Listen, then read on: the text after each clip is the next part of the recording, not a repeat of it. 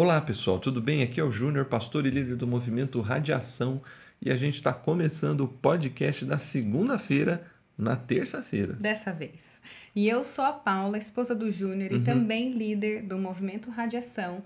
E nesse podcast, o nosso objetivo é comentar a reflexão do sábado, aprofundar o nosso pensamento em alguns aspectos que talvez durante a reflexão não dá pra gente dialogar, né? E se essa aqui é a sua primeira vez, nós estamos no meio da série do Novo Normal e nós já falamos sobre adaptabilidade e resiliência. Vale a pena assistir tanto as reflexões quanto os podcasts passados. E hoje nós vamos falar sobre foco.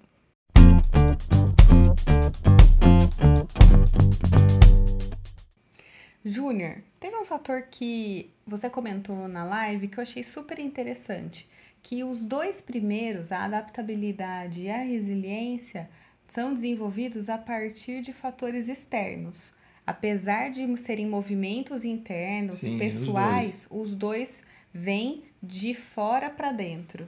E que a partir de agora o foco e a esperança, que é o tema da próxima semana, é, são internos. Isso, eu quis dizer porque mudança e resiliência também são questões internas, né? Sim, Só que elas são necessárias no novo normal por conta da realidade externa.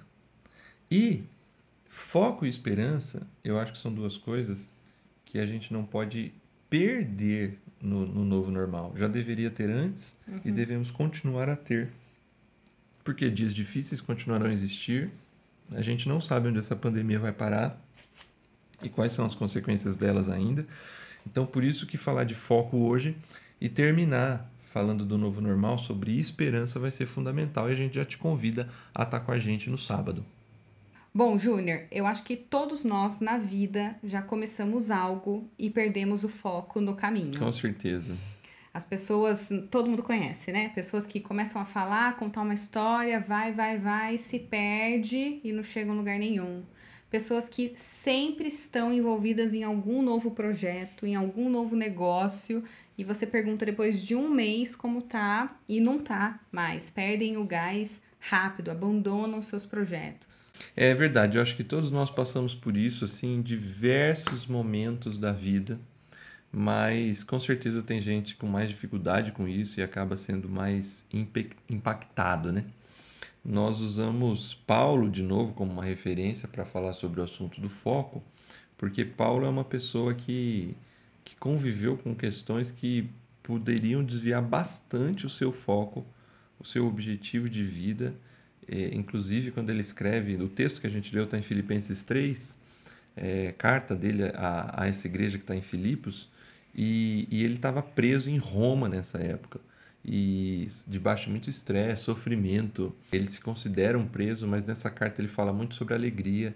E ele, quando ele vai mostrar a questão do foco, é muito bonito o texto, ele dizendo assim que ele uma coisa só ele faz, esquece do que fica para trás e prossegue, avança para o que está à frente dele para alcançar o alvo, que é a soberana vocação de Deus para a vida dele. É muito bonito o texto. E Paulo vai nos ensinar algumas coisas nesse texto, né? A primeira delas é nos livrar das distrações. Paulo ele fala que ele esquece do que fica para trás, né? Muito interessante perceber que ele está falando justamente não assim de esquecer traumas, ele está falando de esquecer vitórias, de esquecer coisas que deram certo e assim ele não está preso a, a erro acerto ou a, ou a coisas que deram muito certo ou a coisas que deram muito errado, que deixaram ele muito feliz ou muito triste. Cada uma dessas coisas aconteceu, levanta a cabeça e continua mirando o foco. Tem investidor que fala, né? Investimentos que foram bastante rentáveis no passado não são garantias de rentabilidade futura. Ou seja, deu certo para trás, ótimo, isso formou, forjou seu caráter, faz parte da sua formação, te deu bons lucros, mas olha para frente porque daqui para frente a vida ela não não segue o mesmo ritmo. E aí, aproveitando, a gente falou sobre isso no nosso primeiro podcast. E eu acho que vale a pena retomar, porque é uma tendência do ser humano, quando enfrenta um momento difícil, querer se esquivar dele.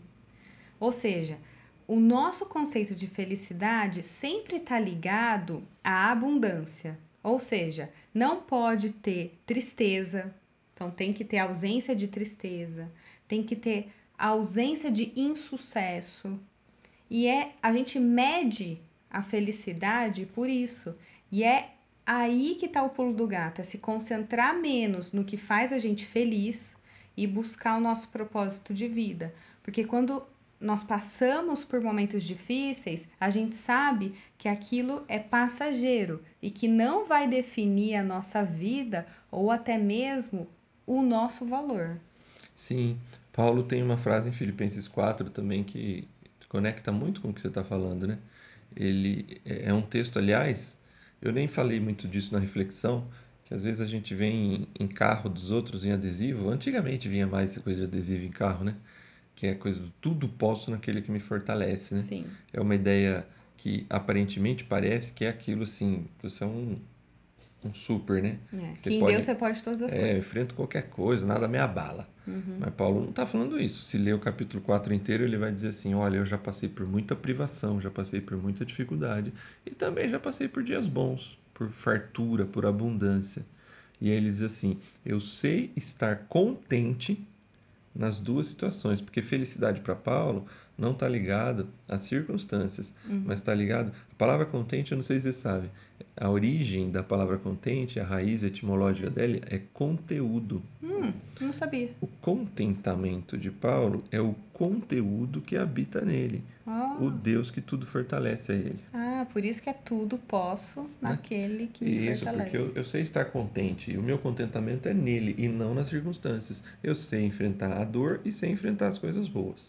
E isso ajuda a gente a caminhar, porque esse homem, é, é, ele mostra no segundo ponto que ele avança para as coisas que estão diante dele, que ele está focado no aqui e no agora, né? Ele se livra, a gente usou a expressão dos pensamentos inquietantes, né?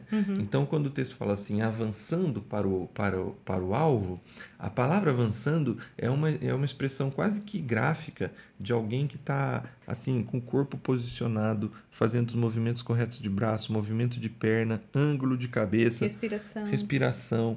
É, é a ideia assim, é, eu não estou desconcentrado, eu não estou olhando para eu, eu estou focado em cada passo do presente, do momento que eu estou vivendo. Para mim, eu até comentei, enquanto você fazia a reflexão, eu estava assistindo, acompanhando você presencialmente, e eu gosto de ligar o YouTube também para ver o comentário e interação do pessoal.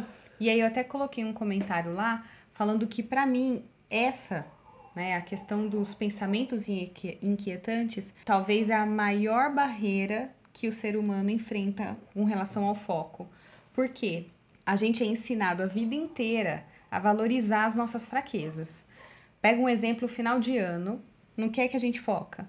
Em ser uma pessoa melhor, em mudar hábitos, em ser menos assim, em ser mais assado. Emagrecer. É, emagrecer. Então, parece que nunca tá bom, né? O nosso foco, o nosso olhar é sempre pro erro ou aquilo que é uma fraqueza nossa. Quando a gente tira o foco do erro e foca naquilo que nós somos bons, as nossas áreas de melhoria são encaradas como áreas de atenção, de alerta, que podem minar o sucesso, que podem minar o nosso foco. Mas se a gente olha pela ótica da fraqueza, o nosso erro, os nossos erros são barreiras que precisam ser transpassadas, são muros que a gente precisa escalar. E tem coisas que vão nos acompanhar a vida toda e que não são simplesmente, ah, eu vou passar essa barreira e beleza, próxima pra, vamos para a próxima. Tem coisa que vai acompanhar a gente para a vida toda, então você vai ser fracassado a vida toda. E aí que tá o perigo, porque tem gente que entra num looping de ansiedade, num looping de depressão, porque foca naquilo que não está sendo bom. Vê um exemplo da dieta. Se alguém quer ter uma alimentação saudável, quer emagrecer, quer comer direitinho, esse é o foco. Então, o foco vai ser o, a, a manter uma eh, alimentação equilibrada. Se a gente encara pela ótica da fraqueza, a gente vai encarar a dieta como algo que a gente tem que driblar, algo que a gente vai ter que abrir mão de comer doce, de comer fritura, não vou poder fazer isso, não posso. Ou seja, a gente se posiciona como vítima. E aí, depois que você faz o exercício, o que, que você coloca? Tá pago. Coloca lá na internet, publica sua foto suadão e tá pago. Como se você devesse algo para alguém. Fala uhum. para mim, para quem que você tá devendo? É verdade. Quando você olha pela ótica positiva, você vai entrar na dieta porque você entende que os alimentos que você ingere são fundamentais para sua vida saudável. Isso não vai te impedir de ter dificuldade de driblar a vontade de comer doce, de querer determinados alimentos, de querer parar com tudo isso, mas você vai condicionar a sua força de vontade para aquilo que você vai ganhar, aquilo que vai trazer benefícios e até os deslizes, ou seja, os erros que você vai cometer, serão bem recebidos, porque você vai compensar com boas ações para o seu corpo em seguida. Ou seja, exagerou num dia, você sabe que nos cinco, seis próximos você vai seguir mais a, a risca. Ou seja, na hora que você postar o exercício na internet, não é tá pago, é tá recebido, porque você fez um carinho, você fez um bem para o seu próprio corpo. É muito legal essa visão de olhar as coisas pelo lado positivo, mesmo as coisas difíceis, como você bem disse, elas estão presentes, né? Elas vão acompanhar a gente. Mas olhando pelo lado positivo, talvez se conecta com, com o último tópico, o último ponto que a gente tratou, que para ter foco é preciso saber quem você é, né? Saber o, seu, o significado da tua vida, né? Por que, que você está aqui, né? É, eu até comecei com a Ana Vilela, né? Com Trem Bala que ela vai questionar várias vezes. Não é por isso, não é por aquilo, não é pelo dinheiro que se ganha, pelos abraços que se dá. E ela vai fazendo lá a poesia dela. Uhum. É bem uma discussão de quem, quem eu sou, né? E Paulo ele chega no final do texto e ele fala assim: eu prossigo para o alvo da soberana vocação de Deus. Isto é, o alvo para Paulo, de novo, não é um ponto futuro. É óbvio que toda todo objetivo traçado na vida tem um ponto futuro, né? Então, eu traço, traço um objetivo na carreira, eu vou pôr um ponto futuro é, lá na frente, na frente, onde eu vou chegar. Sim. É, um atleta, é, uma corrida de 1.500 metros, tem o ponto futuro lá, o 1.500 metros. Vai se preparar para a Olimpíada. Isso aí, é, ah, vou isso, vou trabalhar quatro anos para chegar em tal ponto. Uhum. Só que essas coisas, por incrível que pareça, elas desviam o foco, porque se a gente fica só com o sonho do futuro, a gente não constrói o presente para chegar lá não vive. É, então o foco, ainda que a, ideia de futuro em, em algum momento ele está presente, mas quando Paulo fala assim, eu prossigo para o alvo da soberana vocação, o grande alvo da vida de Paulo é a soberana vocação. Vocação vem do latim vocare, que significa chamado. Isso, propósito, significado de vida. Uhum. E, ele, e ele relaciona a ideia da vocação com Deus, a vocação de Deus. Uhum. Deus chama. Seu chamado por Deus, aquilo que foi te dado. Isso. Único exclusivamente para você. Eu chego ao final para dizer que Jesus quer que a gente viva o nosso chamado. Por quê? Porque Deus criou cada um de nós e ele tem propósitos universais. A gente já falou disso em algum podcast, eu acho que foi da série do Tiago. Hum. Mas tem propósitos específicos para cada um. Não, foi no de, da quarta-feira, quando a gente falou dos patriarcas. Foi dos patriarcas? Acho que foi. Bom, é, Deus tem propósitos específicos para cada um de nós. E essa junção, e é isso que é interessante. Paulo não despreza a sua identidade, assim, aquela identidade mais comum que a gente costuma dizer. Se eu pergunto quem é você, né? A gente se define pelo nome. O nome define nossa família, né? Uhum. A gente se define pelo que a gente aprendeu, nossa formação, a gente se define pelo que a gente faz. Uhum. Eu sou pastor, eu sou publicitário, eu sou pedagogo. Uhum médico, e a gente se define pelo, pelo nosso jeito. Ah, eu sou uma pessoa calma, eu sou uma pessoa. Paulo diz que ele é irrepreensível, né? Hum. Então, assim, e aí ele diz assim: Eu considerei isso tudo como perda para ganhar a Cristo Jesus. Ele não está jogando fora tudo isso ao dizer que é perda. Ele só está dizendo assim: Isso tudo não me define, eu não sou definido é por pela, pela avaliação que as pessoas fazem dessas coisas de mim. Mas todas essas coisas vão compor o chamado de Deus, como Deus chama a gente para viver tudo aquilo que Ele tem para gente. Então, esse eu acho que é o principal foco da vida. É, qual é o meu, qual é o seu propósito? E aí conecta com o que a gente falou lá no primeiro tópico, que é estar tá focado não em fazer coisas que te deixam feliz, que são coisas momentâneas ou que talvez você nunca vai se sentir abastecido por aquilo, nunca vai ser o suficiente. Mas o foco em pertencer, encontrar o seu propósito de vida, como você acabou de falar. Não se limitar pela profissão, pela formação acadêmica, mas encontrar aquilo que traz valor para a sua vida, que foi algo que foi dado por Deus especialmente para você. É, porque eu acho que você é prova disso, eu acho que eu também sou e muita gente que pode estar ouvindo também. A felicidade não é uma, uma coisa que se alcança assim, né? Se a gente buscar ela. Eu acho que ela é, ela é uma própria consequência, uhum. e aí está muito ligado ao que você falou, que não está muito ligado a, a tristezas e insucessos, às dificuldades, mas é uma própria consequência de uma consciência de que eu estou cumprindo o meu papel. Isso traz um senso de pertencimento e um senso de realização que supera a noite mal dormida, supera a dor, supera as dificuldades que todos nós enfrentaremos na vida. E sabe por quê, Júnior? Aí eu acho que faz muito sentido o tema de hoje, que é foco. Porque se você foca o seu olhar no cumprimento de objetivos, ou se você foca o seu olhar em obter coisas, você vai estar ou não feliz. E se você foca em encontrar o seu propósito de vida e trabalhar naquilo que é a sua vocação, no seu chamado de Deus para você, você será ou não feliz. Muda a perspectiva. Muda total não vai impedir que tenham dias tristes. Sim.